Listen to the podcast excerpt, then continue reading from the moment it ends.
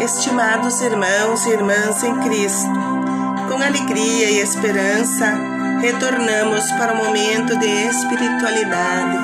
Hoje celebramos o quarto e último domingo do Advento. Foi um momento oportuno que chamou a atenção de todos os cristãos para fazer a sua reflexão sobre o anúncio da chegada do Senhor na liturgia de hoje, ouviremos a profecia que promete ao rei Davi um filho que vai perpetuar o seu reino. Mas a profecia vai se cumprir quando Cristo vier ao mundo. Todo o quadro anunciador do nascimento de Jesus, feito por João Batista, relata um texto jubilar de alegria e, num sentido profundo, anuncia um novo tempo para a humanidade. Na primeira leitura, Davi, já idoso, alimenta a ideia de construir um templo para o Senhor em Jerusalém. Mas o profeta Natan lhe diz que não será ele, mas sim o seu filho Salomão que edificará a casa. Na Bíblia, a palavra casa significa mais que uma construção de material de tijolos, significa família, descendência e comunidade. E o profeta lhe assegura que sua descendência será eterna. Mas, no entanto, no trágico ano 887 a.C., a Babilônia acaba com a dinastia de Davi e toda a realeza foi exilada. Diante desse acontecimento, o profeta foca então a espera do Messias e com o avançar de um longo tempo de espera. Deus é fiel em suas promessas e deu a Davi um descendente destinado a reinar para sempre, Jesus, o filho de Maria com Davi começa a expectativa do reino de Deus, que com Jesus se planifica e se universaliza. Na segunda leitura, Paulo afirma: agora esse mistério foi manifestado.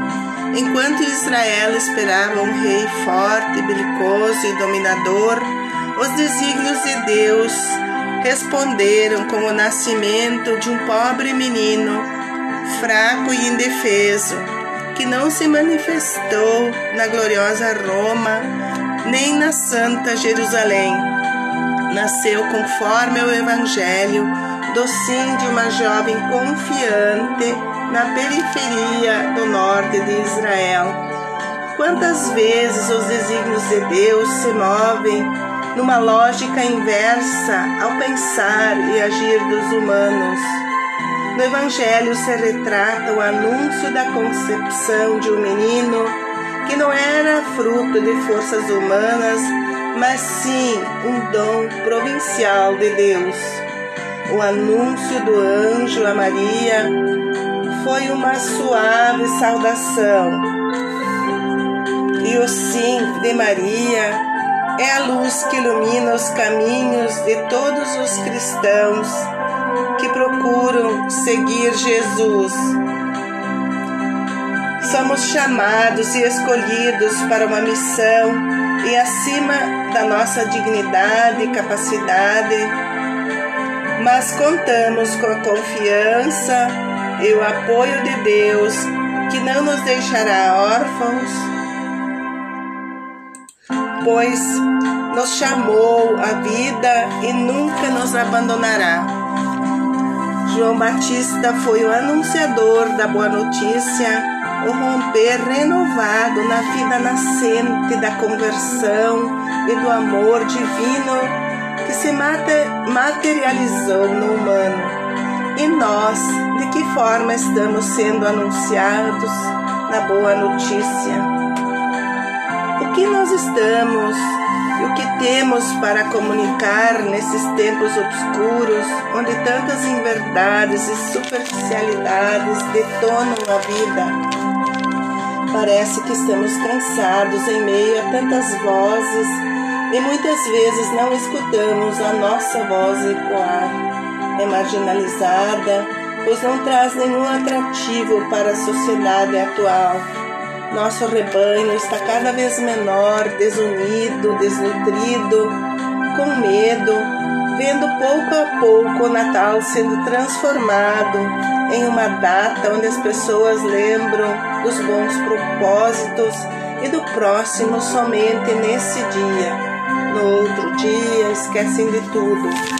Esse modo esquizofrênico de sermos ou não cristãos vai nos afastando do mistério que devemos celebrar, e isso é perigoso para a nossa fé.